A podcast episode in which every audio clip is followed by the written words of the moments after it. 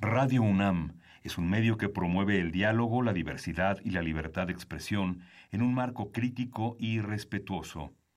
Los comentarios expresados a lo largo de su programación reflejan la opinión de quien los emite, mas no de la radiodifusora. Consultorio Fiscal. María Concepción González de Chicago dice que hace 12 años Radio. presentó suspensión de actividad. Un programa de Radio UNAM Hay una PTU entonces que se determina. y de la Secretaría de Divulgación y Fomento Editorial de la Facultad de Contaduría y Administración. Si bien es cierto, estamos, hablando- estamos comentando todo lo que tiene que ver con la contabilidad. Tocaremos el tema de las deducciones personales, obviamente, porque no son tan fáciles de aplicar en realidad. Consultorio Fiscal. Radio. Muy buenas tardes, ¿cómo están ustedes? Los saluda Susana Mireles, profesora de la Facultad de Contaduría y Administración de la Universidad Nacional Autónoma de México. Pues ya este es el último programa de la serie dedicada al eh, tema de declaración anual de personas morales y en esta ocasión pues vamos a, cerrar este tema con eh, la parte de acreditamientos y cuentas fiscales.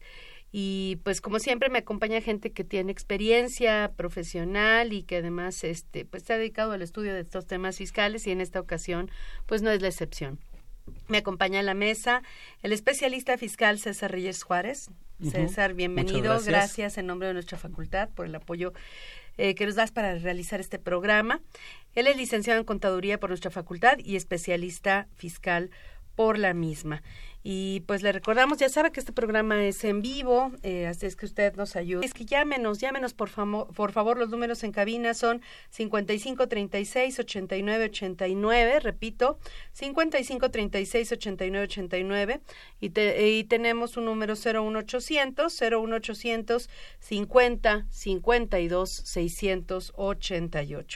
01800 50 52 688. Recuerde que es un programa que pues se realiza para radio, pero también estamos en redes sociales, particularmente en Twitter. La dirección es arroba con su fiscal. Y eh, pues también eh, recordamos que siempre tiene el apoyo de la facultad, de la Facultad de Contaduría y Administración, para cualquier problema de carácter fiscal que tenga. Así es que si usted tiene algún problema en materia fiscal, no duden en llamar a nuestra facultad al servicio de asesoría fiscal gratuita. El número es 5550 79 98. Es un servicio que pues ya tiene mucho tiempo, ya está muy consolidado en nuestra facultad y que dirige el maestro José Hernández Padilla. Y pues si le interesa lo fiscal, seguramente le va a interesar lo que viene en esta cápsula. Continúa con nosotros después de la misma. Consultorio Fiscal. Radio.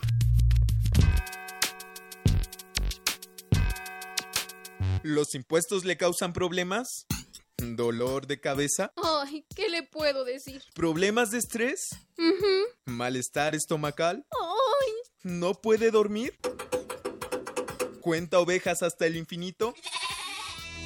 Basta de sufrir. Nosotros tenemos la solución. La Facultad de Contaduría y Administración te asesorará en tus obligaciones fiscales, laborales y de seguridad social, tanto de manera personal como vía telefónica. Así es, ya no te preocupes por tu declaración anual.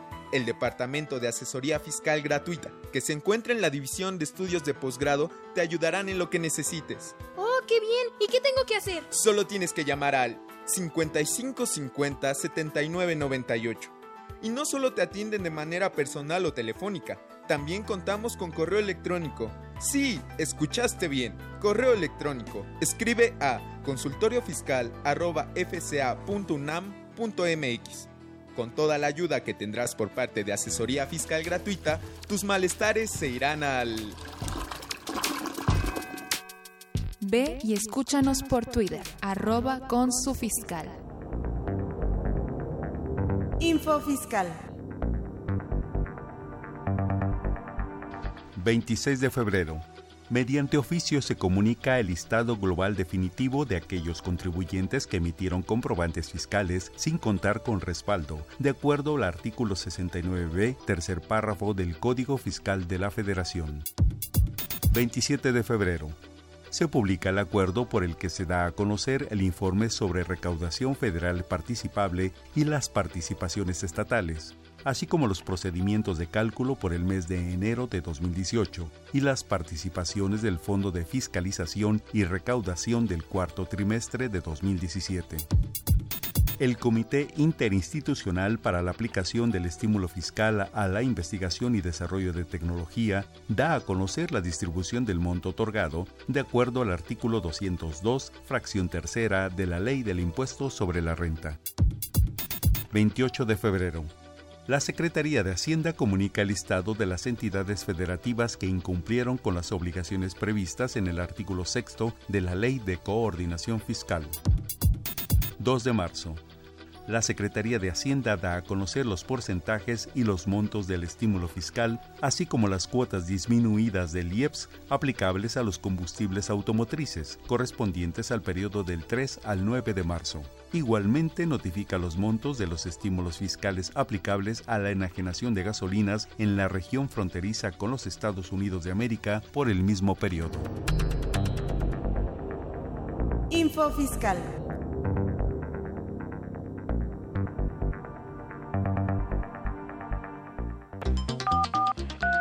Llámanos, nos interesa tu opinión. Teléfonos en cabina 5536 8989. Lada 01800 5052 688. Ahora sí estamos de regreso y si te parece ahora sí entramos en tema. Sí, bueno, antes que nada pues es un honor estar aquí con Susana. Este y yo eh, comentaba a unos amigos que es como si a los que nos gusta el fútbol es como si estuvieras jugando con Leo Messi, ¿no? Pero bueno, después de este chascarrillo, pues empezamos. Muchas gracias. Oye, pues mira, este, realmente la, mis compañeros ya vieron la parte de ingresos deducciones. Obviamente, si tienen alguna pregunta eh, sobre este tema para nuestros radioescuchas y nuestros internautas, pues pueden llamarnos sin problema, ¿no?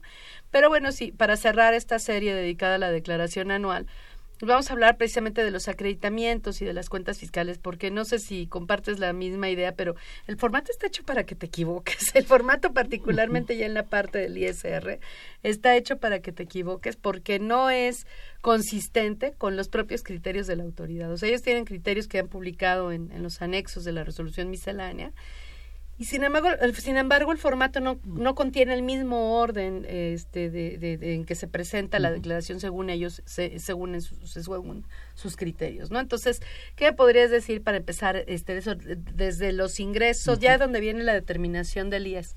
Del ISR, perdón, ¿qué, qué inconsistencias hay o qué, qué, qué, precauciones tendría que tomar un contador para llenar su declaración anual de personas morales? Bueno, en este caso, como bien comentas, el formato pues prácticamente viene en desorden, de acuerdo a los criterios que tiene la autoridad. Eh, una vez que se determina el impuesto sobre la renta, si quieres, nos vamos, te regreso tantito. Ingresos menos deducciones, diferencia positiva o negativa, menos... Ahí de entrada ahí tenemos un primer problema, ah, porque dice ingresos menos deducciones y dice utilidad o pérdida fiscal antes de PTU pagada. Hay un, pregunto, ¿hay una utilidad fiscal antes de PTU pagada y una utilidad fiscal después de PTU pagada en términos de la ley? No, de hecho, la legislación no contempla ningún concepto como tal. Eso nada más está contemplado en el mismo formato. Sin embargo, bueno, la autoridad lo ha puesto de esa manera y no ha hecho o subsanado esa parte, ¿no? Hace una como advertencia, ¿no? De repente te sale la advertencia, así como que eso nada más es para ejercicios de 2013 para atrás, que nunca fue así, pero bueno, así está medio medio rara esa advertencia. Entonces, solo existe una utilidad fiscal y esta es o una pérdida fiscal y esta se obtiene hasta después de restar la PTU de restar la PTU paga, efectivamente. Y eso tiene su importancia, ¿no? Para cálculos, por ejemplo, como el coeficiente de como utilidad. Como el coeficiente de utilidad, aquí pues debemos recordar que para efectos del coeficiente de utilidad, pues eh, esta parte de la PTU pagada, pues no se va a considerar para efectos de determinar el coeficiente de utilidad. Entonces, si de alguna manera nosotros como contadores y como este o sea tomaríamos la utilidad fiscal después de restar la PTU pagada. Esa sería la utilidad para el coeficiente exactamente de utilidad, esa sería la utilidad para el coeficiente de utilidad. Sin embargo bueno derivado de este formato que tiene esta inconsistencia pues muchos contadores lo que toman es la utilidad fiscal que se determina antes de restar la la PTU pagada ese es un error común, ¿no? Ese es, el primer cuidado muy que común que, se tiene. Bueno, diferencia entre ingresos y deducciones puede ser positiva, puede ser negativa. Ya vimos que el formato está mal en cuanto al nombre que le pone, porque no existe una utilidad o pérdida fiscal antes de PTU pagada, pero bueno, es una diferencia, positiva o negativa. Y después viene la resta de la PTU pagada.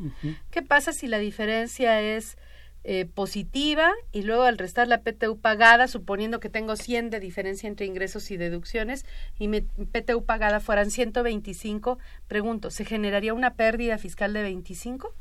Bueno, aquí la autoridad pues eh, no menciona nada al respecto eh, sobre ese tema y bueno, muchos de los contribuyentes sí toman como si fuera una utilidad fiscal. Una como, pérdida. No una pérdida fiscal, perdón, como tal. Pero no tiene fundamento legal. Pero realmente, como bien mencionas, no tiene un fundamento como tal en la ley del impuesto sobre la renta. Porque ¿cuándo existe pérdida fiscal según la ley? Según la ley existe una pérdida fiscal cuando confrontas los ingresos y las deducciones y estas últimas, o sea, las deducciones son mayores a los ingresos. Y adicionalmente a esta diferencia le sumamos lo que es la PTU pagada. O sea, en, incrementa la pérdida con la PTU Entonces pagada. incrementaría la, la, pérdida con la PTU pagada. En ese momento, el artículo 53 de la ley del impuesto, el 57 de la ley del impuesto sobre la renta nos menciona que ese es ahí donde aparece Solo eso es la, pérdida. Per, la, la, este, la, pérdida fiscal. La pérdida fiscal. O sea, si uh -huh. el, y el formato sí permite generar una pérdida falsa, porque tú uh -huh. le puedes poner 100 de diferencia entre ingresos y deducciones y luego restar 125 de PTU. El formato no te limita en ese caso a que nada más reste 100 de PTU pagada y uh -huh. podrías declarar falsamente una pérdida de 25. Sí. Y sería falsa porque el, el prerequisito es que las deducciones uh -huh. sean mayores a los ingresos y eso no existió en y este eso caso. no existe en este caso. Entonces, en ese caso, uh -huh. lo más que se podría poner de PTU pagada es que la diferencia positiva entre ingresos y deducciones. O sea, solo, entonces tendríamos uh -huh. tres posibles resultados. Cero, donde la PTU pagada es, no podemos poner más de PTU Más de pagada PTU que pagada. la diferencia positiva de ingresos y deducciones. Eh, utilidad fiscal, cuando la diferencia positiva es mayor que la PTU pagada y la pérdida fiscal cuando tenemos diferencia Cuando- negativa y luego restamos la Cuando se cumple pagada. con el procedimiento establecido en la ley. Entonces, esas tres podrían ser las posibilidades al llenar el formato de declaración. Exactamente. Eh, tenemos ya una utilidad fiscal, supone, vamos a suponer que tenemos una utilidad fiscal. Este, después vienen, o, o una pérdida fiscal. ¿Qué hago con una pérdida fiscal para empezar? Bueno, en este caso, con la pérdida fiscal, nosotros podemos amortizar esa pérdida fiscal este, en los ejercicios posteriores contra utilidades. Eh, el artículo 57 de la ley del impuesto sobre la renta nos menciona que eh, yo puedo amortizar esta pérdida hasta 10 ejercicios siguientes a la que se generó la pérdida. Este, aquí hay que tomar en cuenta algo muy importante con esta parte de la pérdida, porque el mismo artículo 57 nos menciona que en caso de que yo tenga el derecho de amortizar una pérdida y no lo haga, yo voy a perder el derecho al acreditamiento eh, en los ejercicios posteriores. La amortización, ajá. Entonces, esto ha causado algunas controversias con respecto a que si pierdo el acreditamiento o si a través de la presentación de una declaración complementaria puedo subsanar ese, e- ese, esa pérdida de ese acreditamiento. Corregir la amortización. Ajá. Exactamente, de esa amortización. Este, y bueno, los tribunales se han dictado de dos maneras. Una, que es la que sigue la autoridad, que nos menciona que al momento de perder el acreditamiento no basta con solventar o presentar una declaración complementaria. ¿Por qué? Porque la declaración complementaria o el artículo 32 del Código Fiscal no puede ir más allá de la ley en materia. Entonces, eh, ese criterio nos menciona que eh, aunque yo presente esa complementaria subsanando esa amortización, no puede ir más allá de lo que tiene establecido en la ley, ¿no? Que es que yo si no eh, hago este acredit- esta amortización, perderé el derecho de hacerlo en ejercicios posteriores. Hasta por la cantidad que Hasta por la cantidad. Vamos a Y- ponerle números si quieres para ejemplificarlo, ¿no? Vamos a suponer que tenemos una utilidad fiscal de 100 y tenemos pérdidas fiscales de 110. Y se me olvida que tengo esas pérdidas fiscales de años anteriores de 110. Presento la declaración normal con 100 de utilidad, pago 30 de impuesto y después me acuerdo que tenía las pérdidas fiscales. Y entonces pretendo o voy a presentar una complementaria donde quiero o pretendo poner 100 de utilidad fiscal, 100 de pérdidas de años anteriores, cero de base, cero de impuesto y obviamente generaría un saldo a favor de 30 por lo que pagué en la declaración normal. ¿El SAT no está de acuerdo con esto? Sí, de alguna manera el SAT no estaría de acuerdo ni con esa amortización o esa aplicación de esa amortización en la complementaria y mucho menos estaría de acuerdo con el saldo a favor que se está generando cuando nosotros acreditamos los pagos provisionales. Cuando, ah, pero le quites lo pagado con anterioridad. Exactamente. Y, entonces, según el, según el SAT, ¿qué pasaría en este ejemplo? En este ejemplo, tú dejarías de amortizar en ejercicios anteriores una cantidad equivalente a la utilidad que, que teniste que haber amortizado, que en este caso sería 100. O sea, sin haber aplicado mis pérdidas, yo ya perdí de todas formas, eh, formas los Exactamente. 100. No podría presentar la complementaria para corregir este, bueno, de poder se puede, de que me de que en una revisión me lo consideren como válido, no sería tal y a lo mejor me pedirían, suponiendo que compensé o pedí la devolución, me pedirían que regresara el dinero que ya recuperé, suponiendo que lo hubiera recuperado. Entonces, en este caso, el tema es eh, eh, que la autoridad no estaría de acuerdo y perdería los 100 y ya nada más me quedarían 10 para el siguiente para ejercicio. El siguiente ejercicio. Ese es el criterio que sigue la autoridad. Sin embargo, como te comentaba, los tribunales también se han pronunciado, han pronunciado de, en otro criterio, que es el criterio contrario, donde menciona que la interpretación de ese artículo solamente la limitante es de que si yo tengo una, una pérdida que tengo que, tengo derecho a amortizar eh, pierdo el derecho de amortizarla en ese ejercicio y la limitante es que yo ya no la puedo amortizar en los ejercicios posteriores. Esa es la interpretación que da la Corte, que la limitante de ese artículo no es que pierdas el derecho de sobre los, sobre los 100, sino que simplemente pierdes el derecho de amortizarla en ejercicios posteriores.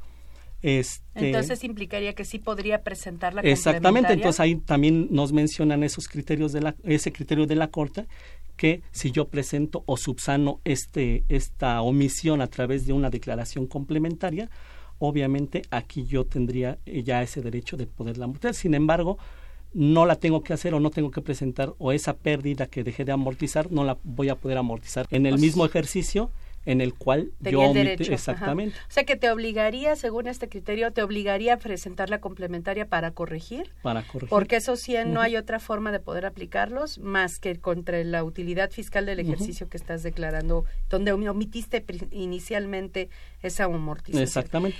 bueno, este nada más eh, aportando más al tema, lo que trata en este criterio es que no se le dé efectos fiscales ni a futuro a esa pérdida, ni acumulativos. Es por eso que dice, ok, no pierdes el derecho de amortizarla, pero solamente la vas a amortizar en el ejercicio en que debiste de haberla o tenías el derecho de haberla amortizado. Entonces, en una discusión, obviamente la autoridad pues eh, no se va a ir con este criterio. ¿Y hay jurisprudencia o qué pasa con estos dos criterios? Simplemente son dos criterios que están aislados, que son criterios aislados y que de alguna manera, bueno, un contribuyente podría tener argumentos como tal como para poder debatirle a la autoridad de esta parte, ¿no? Utilizando este último que acabas de mencionar. Exactamente. Pues muy interesante. ¿Dónde podemos encontrar, porque nosotros estamos diciendo cuál, bueno, cuál es el criterio de la autoridad, pero ¿dónde podemos constatar cuál es el criterio de la autoridad? ¿Existe alguna forma de verificar dónde, de dónde la autoridad ha plasmado su criterio de que no se puede presentar esta complementaria? Bueno, este, la autoridad fiscal a través del anexo 7 de la resolución miscelánea emite criterios normativos de, manera, de manera interna donde nos menciona o prácticamente esos criterios son saber o cómo piensa la autoridad fiscal. Que no son obligatorios, y que obviamente no son vinculativos para el contribuyente, simplemente es una forma de conocer qué piensa la autoridad sobre ciertos tópicos fiscales, eh, pero son de gran ayuda precisamente para estas situaciones de, de no hacer una controversia con la misma autoridad. Entonces es importante que el contribuyente pueda leer estos criterios que vienen plasmados en el anexo 7 de la resolución miscelánea. En este caso, el de las pérdidas, si no mal recuerdo, creo que es el 31, ¿no? El 31, exactamente. De ISR. Es el 31 eh, diagonal ISRN. y, eh, Pero la autoridad en ese criterio sí permite, en dos casos nada más, corrígeme si no estoy bien, este, como corregir en una complementaria el renglón de pérdidas por amortizar. ¿Cuáles son esos dos casos? Ya vimos que en este que acabamos de mencionar no lo permite, pero ¿en cuáles dos sí? Bueno, es cuando la autoridad eh, eh, interpone sus facultades de comprobación y en este caso, por ejemplo, determina que la utilidad o, la pérdida disminuye más que nada. En ese caso, si me permite, presenta. Por ejemplo, si vamos a suponer me revisan y o, a lo mejor yo solita, ¿no? Pero tengo digo, es que no eran 100 de utilidad. Eran 105. Ajá, entonces ahí se incrementó la utilidad de 100 a 105. Entonces, lo más que podía podría mover el renglón de, de, pérdidas fiscales por amortizar dado que tenía 110 de pérdidas y según la autoridad ya perdí 100 porque en la declaración normal no puse los 100, lo más que podría mover el renglón de pérdidas sea hasta por 5, que sería lo que se incrementó la, la utilidad. Derivado de, las facultades de comprobación de la autoridad y de la presentación de la complementaria, exactamente. O a lo mejor fue diré que yo lo hice mm, este, voluntariamente, pero que de todas formas nada más podría mover hasta eso, ¿no? Y el otro caso sería cuando la pérdida de la declaración, cuando en la declaración normal declaraste pérdida y luego se convierte en, en utilidad, ¿no? También con las, por ejemplo, con las facultades de comprobación. Sí, obviamente, pues este criterio, como lo podemos ver, es meramente recaudador, ¿no? Para efectos de, de contribuir, si te permite presentar la complementaria y modificar esa pérdida o utilidad, pero para el caso contrario, el derecho que tiene el contribuyente, pues ahí la autoridad tiene un criterio este negativo, ¿no? Ajá. Pues sí, siempre son recaudatorios. Pero bien, bien, bien lo mencionas. Bueno, entonces tengo ya la, la, utilidad o la pérdida fiscal. Si hay utilidad, tengo derecho a amortizar las pérdidas. Y entonces, con, con estos comentarios que acabas de hacer, ya obtendría mi resultado fiscal, que es la base del impuesto sobre la renta. ¿no? Exacto. La persona moral paga el 30. Ajá, exactamente. El 30%. Pero en términos generales, digo, eh, salvo tu mejor opinión, eh, podríamos afirmar que estas utilidades, el impuesto no está definitivamente calculado porque todavía falta cuando esa utilidad llega al bolsillo de los accionistas. ¿no? Ahorita es una primera declaración y digamos la, liquidación del impuesto, lo que llamamos corporativo, pero cuando llega al bolsillo de un accionista persona física, esa persona física tiene que declarar, ese, suponiendo que ese, eso llegue vía dividendos, esto lo tendría que incluir en su declaración anual y ahí la tarifa es más grande, es del 35% la tasa máxima, ¿no? Sí, aquí como bien mencionas, eh, el impuesto sobre la renta no termina con la determinación del impuesto corporativo, sino que muchas veces va más allá y termina hasta que lo declara la persona física a la que le distribuyen esos dividendos. Entonces estamos, por ejemplo, hablando de, de que un, la tasa que pueda pagar una persona física este, como tal puede llegar a ser mayor del 30%. ¿Por qué? Porque nosotros tenemos eh, en primer instante el impuesto corporativo que es el del 30%. Que paga la persona moral. Que paga la persona moral.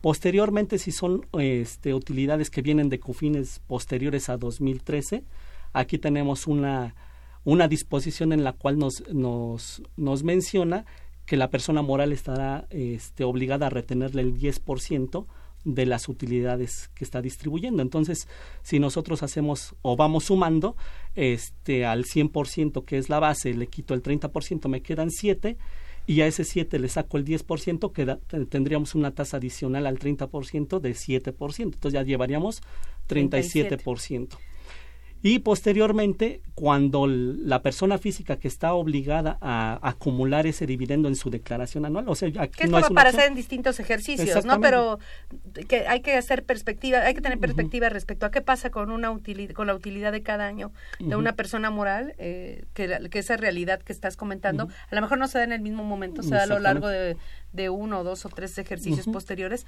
pero sí, lleve allá el 30 más el 7 que le retienen cuando le pagan el dividendo más. Más en este caso como la persona física que recibe el dividendo está obligado a acumularlo en su declaración anual, recordemos que las personas físicas calculan su impuesto a través de una tarifa que va desde una tasa de impuesto del 1.92 hasta el 35%. Entonces, para efectos del 2017, este este, en los rangos que tiene la tarifa a partir de 750 mil pesos en adelante, ya el impuesto ya no es del 30, sino se convierte ya en 32, 33 y ya puede llegar hasta el 35%. Entonces, digamos que la tasa máxima y óptima de una persona moral de utilidades de 2014 en adelante sería 42%. 42%, exactamente. Y de antes de 2014 podría ser 35%, 35% cuando mucho. Entonces, muchas de las ocasiones en las cuales esta persona física acumula ese dividendo, cuando no sobrepasa de ese límite o de ese rango que tiene la tarifa contenido, eh, obviamente tú determinas un impuesto, vamos a suponer que cae ese, ese dividendo o ese ingreso en una, en una tasa del 21%, entonces te permiten acreditar obviamente el impuesto sobre la renta. hasta tener un saldo a favor. Entonces nos podría derivar un saldo a favor, pero cuando ese dividendo o ese importe, ya sea que el dividendo haya sido mayor a 750 mil pesos o derivado de las otras acumulaciones de otros ingresos de otros capítulos, te lleve a un ingreso acumulable mayor a 750 mil pesos, ahí es donde tienes ese efecto de pagar esa diferencia del impuesto que tú estás del sacando. 5%. Exactamente. Pues si te parece, eh, digo, es- está muy interesante, si quieres ahorita abundamos un poquito más en eso, pero vamos a escuchar nuestra cápsula en déficit con el maestro Silvestre Méndez.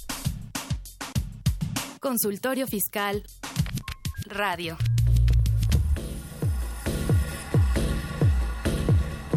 En déficit. Con José Silvestre Méndez.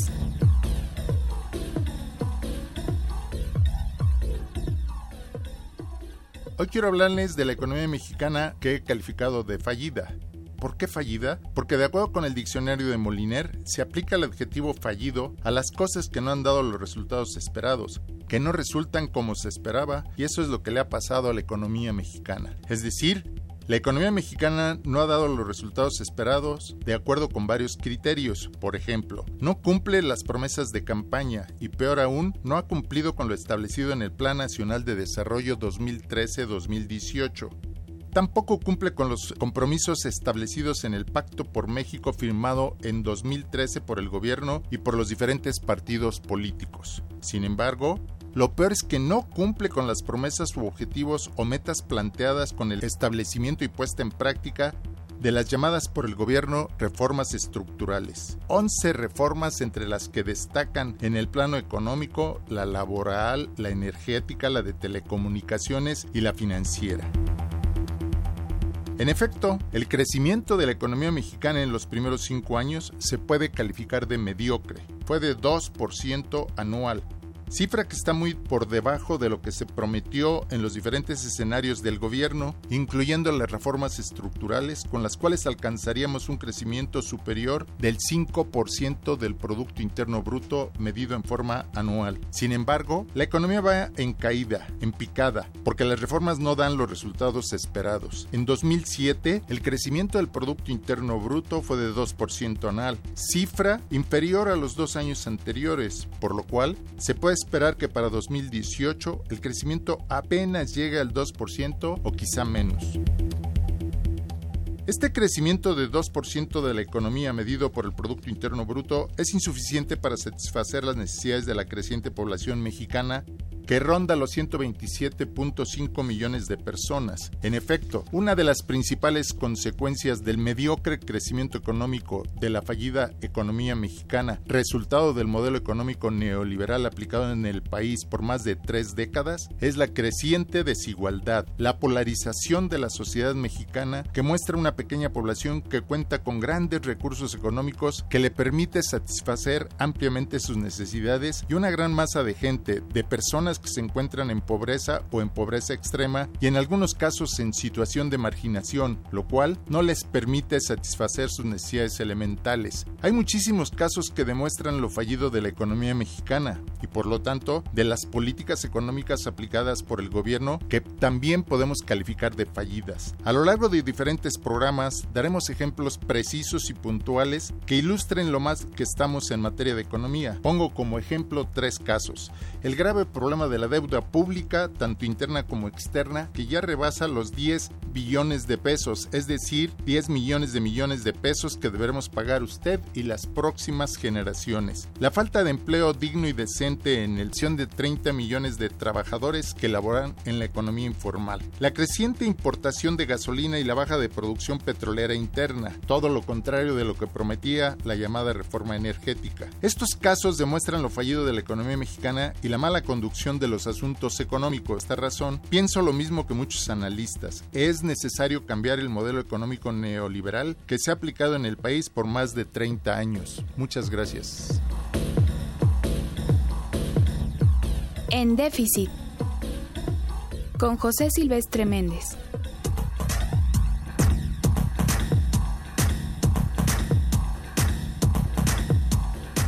Arroba con su fiscal.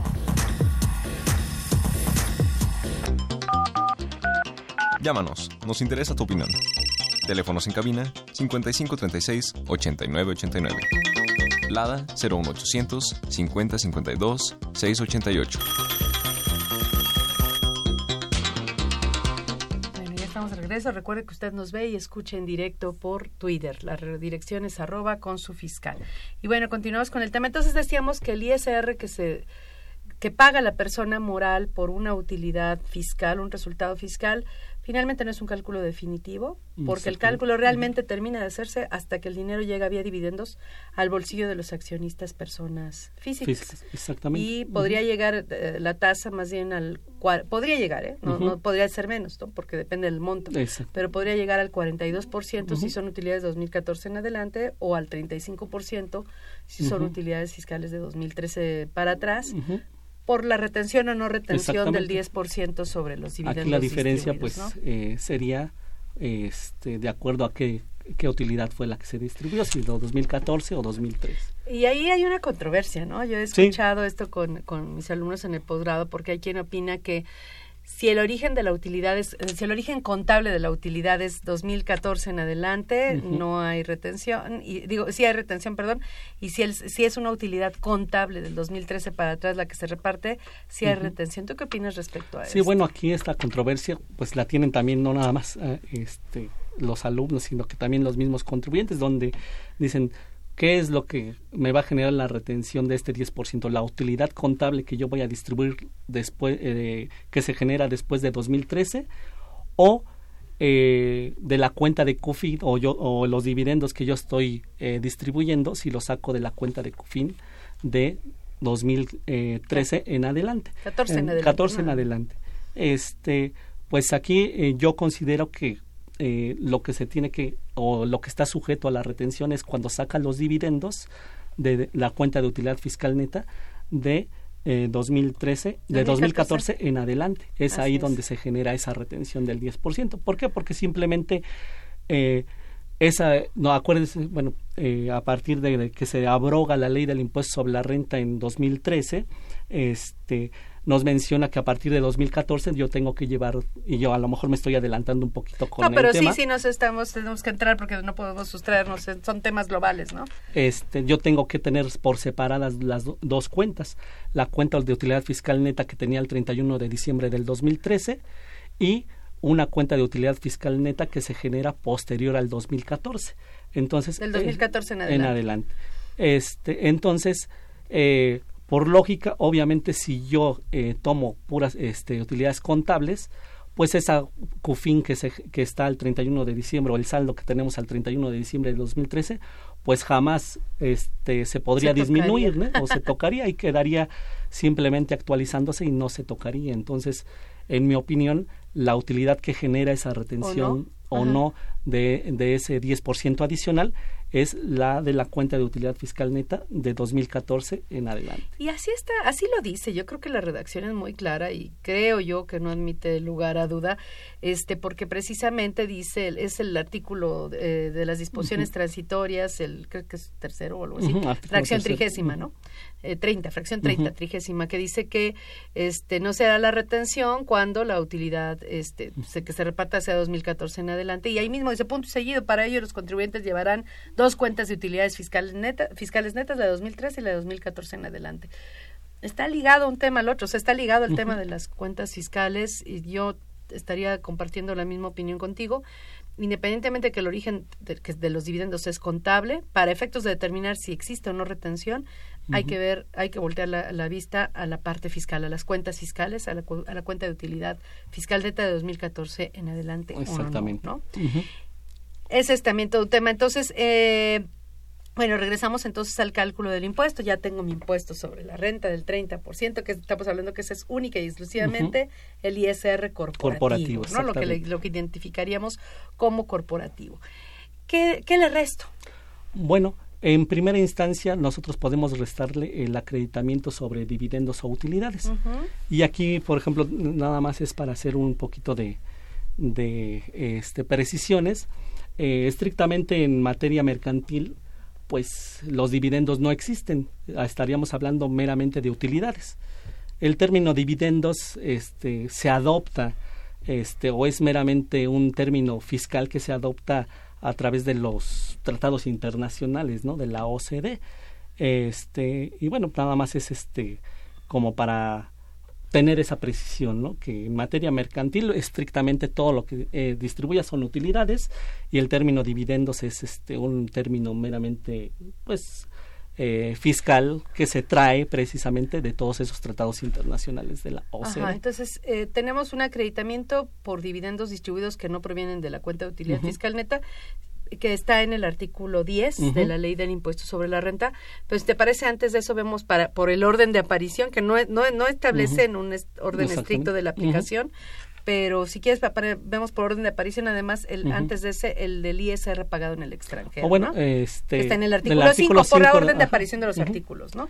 El artículo 5 de la ley del impuesto sobre la renta me permite acreditar el impuesto sobre la renta que yo pago en el extranjero por ingresos atribuibles a una fuente de riqueza en el extranjero. Cualquier ISR que Ujú. yo pague en el extranjero, persona física o persona moral, tengo derecho a acreditarlo en la En declaración. la declaración anual. hay algunas condicionantes que nos marca precisamente este artículo Límites 5. y condiciones, ¿no? Ajá, que una de las, bueno, la, dentro de las condiciones es de que ese impuesto que a mí me, me retengan o que yo pague, pues sea un símil al impuesto sobre la renta. Esa es una. La otra que para poder yo acreditar este impuesto que yo pague en el extranjero, tengo que acumular no nada más el ingreso, sino adicionalmente el mismo impuesto que me están eh, o que yo estoy pagando. Esa es la otra. O sea, Y- que lo que se acumula es el ingreso antes de impuesto. Exactamente. Ajá. Y este la otra obviamente que esté efectivamente pagado en el extranjero el este el impuesto y que se te se reúna la, la documentación comprobatoria para poder demostrar ese pago. ¿Cuántos ejercicios, si no pudiese acreditarlo en un ejercicio, cuántos ejercicios tendría para acreditarlo? Bueno, el mismo artículo 5 nos menciona que tengo hasta 10 ejercicios para poderlo acreditar. Oye, ¿y qué pasa si se me olvida acreditarlo? No sé si, o sea, si el SAT está de acuerdo en que pueda corregirlo con una complementaria Bueno, o no. Volvemos a, lo, a la situación que veníamos comentando con las pérdidas fiscales. En el caso de que en algún ejercicio yo tenga derecho a acreditarlo y no lo hiciera, pues perdería el acreditamiento de hasta por el monto que yo hubiera podido acreditar ese impuesto. Sí, de hecho ahí de- menciona claramente el artículo 5 que se aplican las mismas reglas de pérdida. Exactamente. Entonces hay que tener mucho cuidado de cuánto puedo acreditar. ¿Y, ¿Y por qué lo mencionamos antes si finalmente en el formato viene todo por ningún lado? O sea, viene el impuesto, luego vienen los, este, creo que vienen, los estímulos fiscales, luego vienen los pagos provisionales, luego viene el ISR pagado en el extranjero, luego viene el ISR pagado al distribuir dividendos. Y sin embargo, nosotros estamos mencionando que primero, de- eh, o sea, primero estamos eh, abocándonos al, del, al del ISR pagado en el extranjero. ¿Cuál es la, la, la, la- explicación de, en este Ah, ok, caso? en este caso, como lo mencionamos anteriormente, la autoridad tiene sus criterios normativos y en este caso... el- Criterio eh, cinco de ajá, el ISR, ¿no? criterio cinco También de normativo. ISR, normativo, nos menciona cuál es el, el orden en el cual deben ir esos acreditamientos. Entonces, por eso que por eso se mencionan en Entonces, ese orden. primero después del ISR va el ISR del extranjero, a pesar de que el formato lo traiga al revés. Exactamente. O sea, primero trae los pagos provisionales y luego trae el ISR del extranjero. Está mal el formato. De hecho, esos, ese acreditamiento viene hasta la última hoja. Viene en casi otra hasta la hoja, ¿no? viene Viene en la- otra hoja en otra hoja de la determinación del impuesto sobre la renta. Viene casi hasta el, hasta el Como en la último- continuación de la en hoja continuación anterior. de la hoja, o sea, no vienen en ese orden, pero y como bien mencionabas al principio, pues prácticamente el formato es para que nos equivoquemos en esa en esa En esa y parte. en las pérdidas, y en ¿no? las pér- exactamente. Ajá. Entonces, por eso que mencionamos este orden, para que el contribuyente o quien pretenda determinar el impuesto sobre la renta, pues tenga cuidado en esos aspectos de, de cuáles son los acreditamientos que, o el paso o el proceso de los acreditamientos que tiene que aplicar en... Entonces, este criterio 5 dice claramente que primero se aplica este del extranjero antes que los pagos provisionales. antes que los pagos provisionales. Y entonces, si no lo hacemos bien, por ejemplo, si tenemos un ISR de 300 y tenemos pagos provisionales por 250 y tenemos ISR pagado en el extranjero por 170, por 100 pesos. Primero tengo que poner los 100 pesos del ISR pagado en el extranjero y entonces me quedarían 200 a pagar.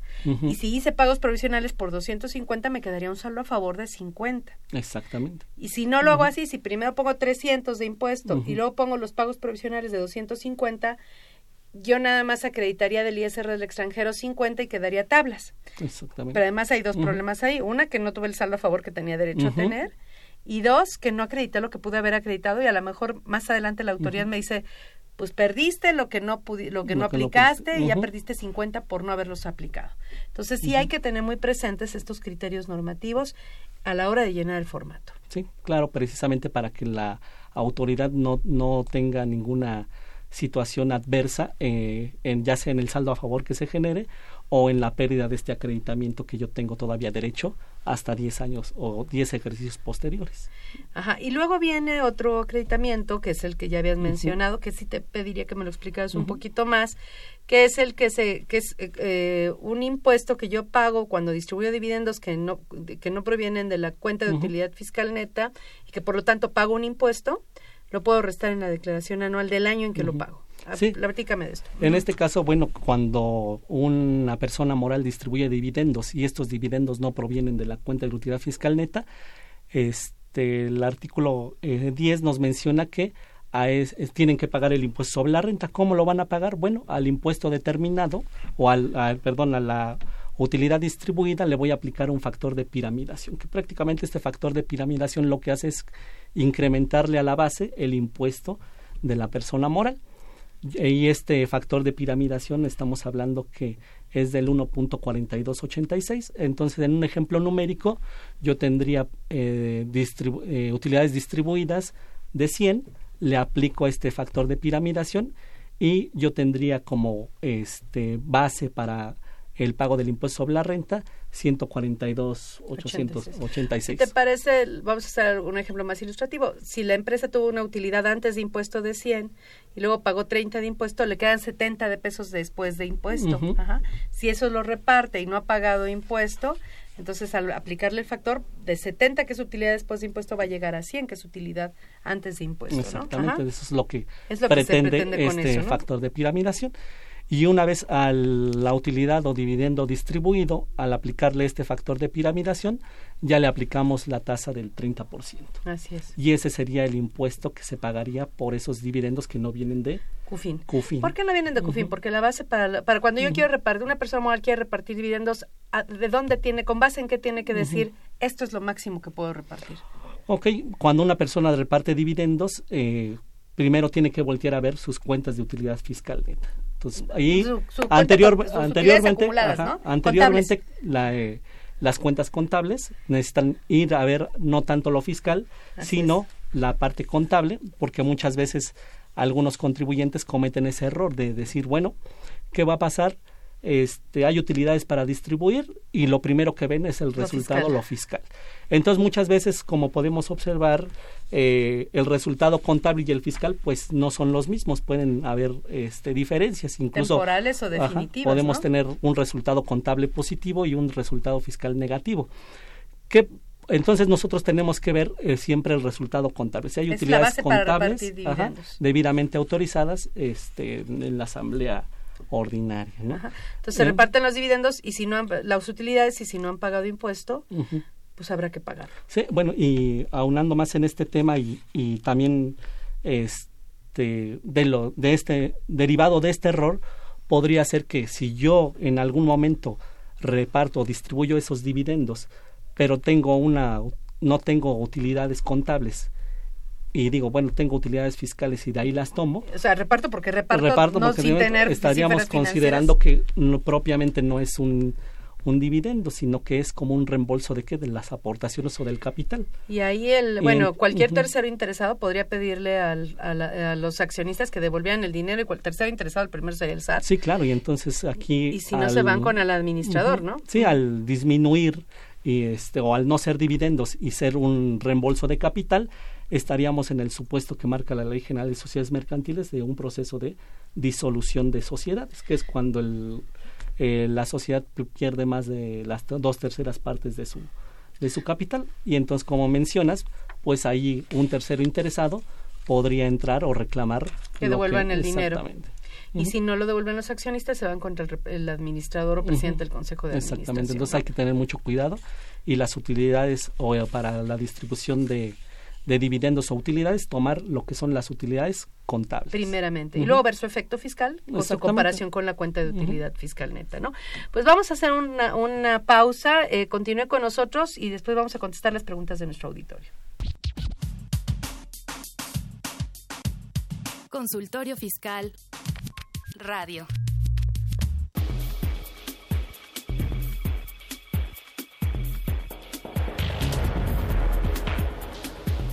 En esta nueva edición, la 685, Consultorio Fiscal, como siempre, aborda interesantes artículos de corte jurídico, laboral, contable, financiero y fiscal. Francisco Ñáñez Ledesma propone un índice de papeles de trabajo para la declaración anual de personas morales del régimen general.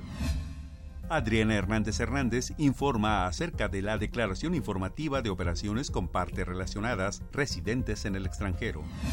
José Alfredo Zaragoza Buendía sintetiza los principales cambios a la primera versión anticipada de la resolución de modificaciones a la resolución miscelánea fiscal para 2018. Walter Carlos López Morales analiza la jurisprudencia estímulo de IEPS de diésel para consumo final en actividades agropecuarias o silvícolas es equitativo. Estos y otros temas de gran interés se presentan en el número 685 de Consultorio Fiscal. Suscripciones a los teléfonos 5616-1355 y 5616-7755. También a través de la tienda electrónica publishing.fca.unam.mx o en la página electrónica de esta revista consultoriofiscal.unam.mx.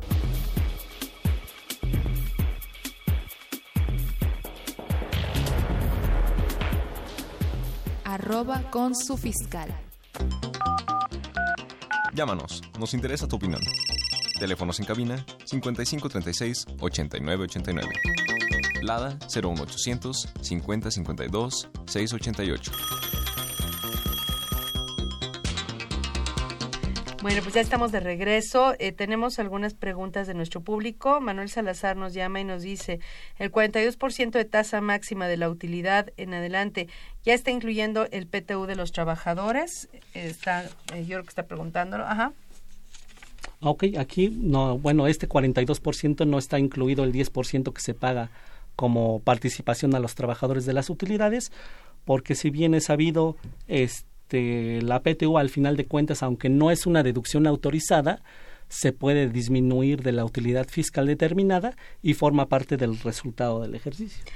Pero como accionista, si quisieras verlo cuánto te cuesta una utilidad contable, pues te costaría, pues sí, más o menos entre el 7 que sería la tasa más baja y el 42 que sería la tasa más alta, lo que permita toda esa gama de, posibilidades y más el 10%, de la PTU, ¿no? Como accionista, pues sí tendrías que verlo en esos términos, ¿no? Pero son dos cosas que se le van a distintas personas, pero bueno. Eh, Olga de Cuautitlán, Olga Lorenzo, si una persona moral está aplicando un estímulo, ya se registró en contabilidad, ¿cómo debe registrar en la conciliación contable? Hay que ver si es un estímulo fiscal o es un apoyo económico de algún proyecto financiado o, apoyado por el gobierno federal o local, ¿no?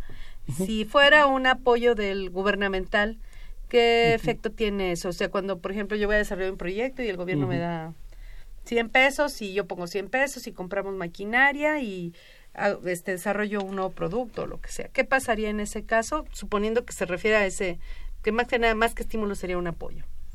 Ahí sería un ingreso, ¿no? Un ingreso contable y un, ingreso, un ingreso contable y un ingreso no fiscal porque la ley lo, lo, lo, exime a partir de 2000, no sé, 2015, 2016, eh, que se modificó el artículo 16, de la ley del impuesto sobre la renta y dice que pues no es ingreso porque tampoco es gasto lo que se financie con eso. Entonces queda queda tablas, Quedaría tablas. Y si es un estímulo fiscal, ¿qué pasaría? Si... Bueno, si es un estímulo fiscal, eh, en principio pues se tendría que acumular como, un ingreso entonces nosotros tendríamos en nuestra conciliación fiscal contable un ingreso fiscal no contable.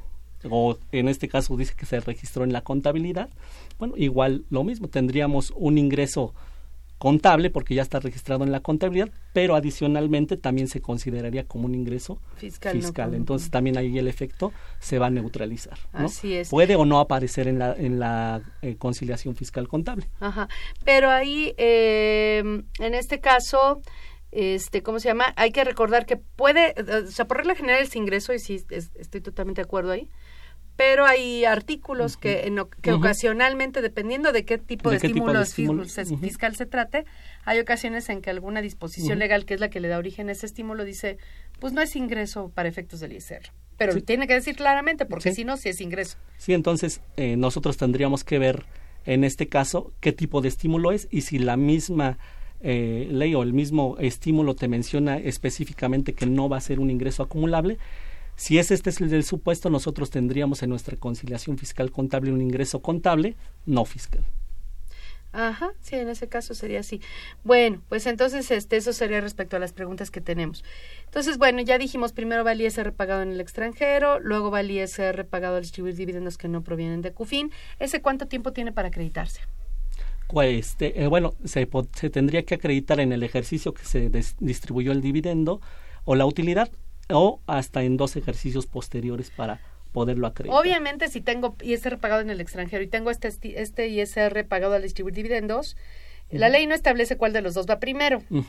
Obviamente me gustaría más el de el, aplicar primero el de los dividendos, porque ese nada más tiene este año y dos más para acreditarlo, y si no lo pierdo. Y después el del extranjero. ¿Puedo jugar con esa parte, con esos dos? Eh, ¿Cuál me conviene más?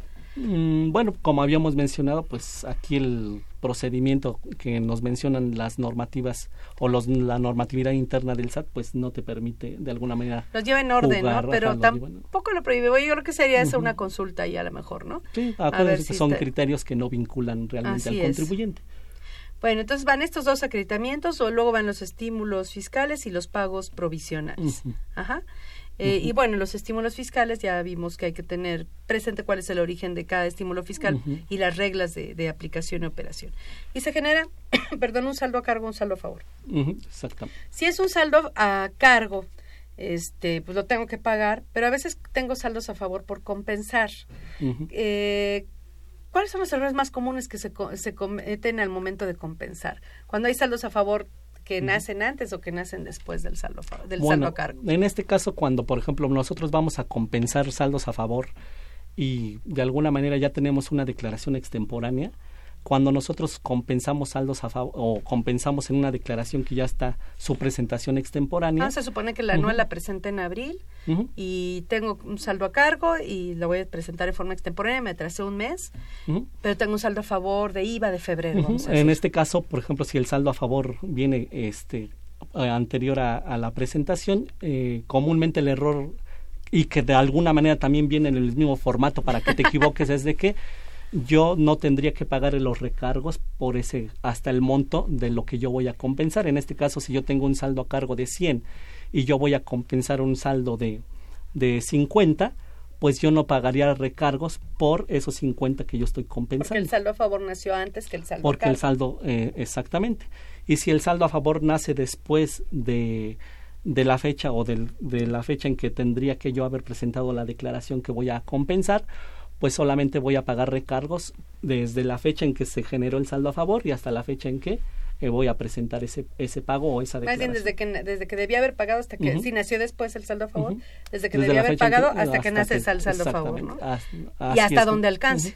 Y hasta donde alcance, exactamente. La, si, vamos a suponer, debía haber pagado en marzo, el saldo a favor es una declaración de IVA de mayo que se presentó el 17 de junio y eh, vamos a suponer que el saldo a cargo fueron 100 y el saldo a favor fueron 30. Digo, hay que hacer números, no es así de simple.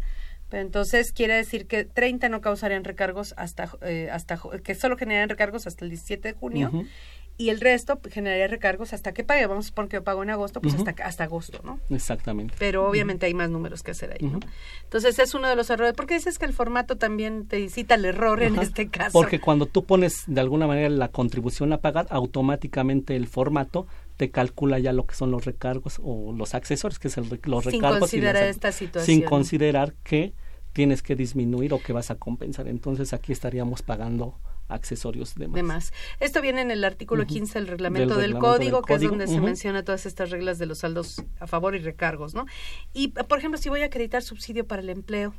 Ok, en este caso, cuando voy a acreditar el subsidio al empleo, tenemos que tener también ciertos requisitos, o tiene ciertos requisitos para poder acreditar el subsidio al empleo. ¿Cuáles son esos requisitos? Pues el principal, que se haya pagado ese subsidio al empleo al trabajador. La segunda, pues que se tenga la documentación comprobatoria de ese subsidio del empleo y que se entregue un comprobante a la persona que se le está pagando donde venga el subsidio al empleo eh, específicamente separado, ¿no?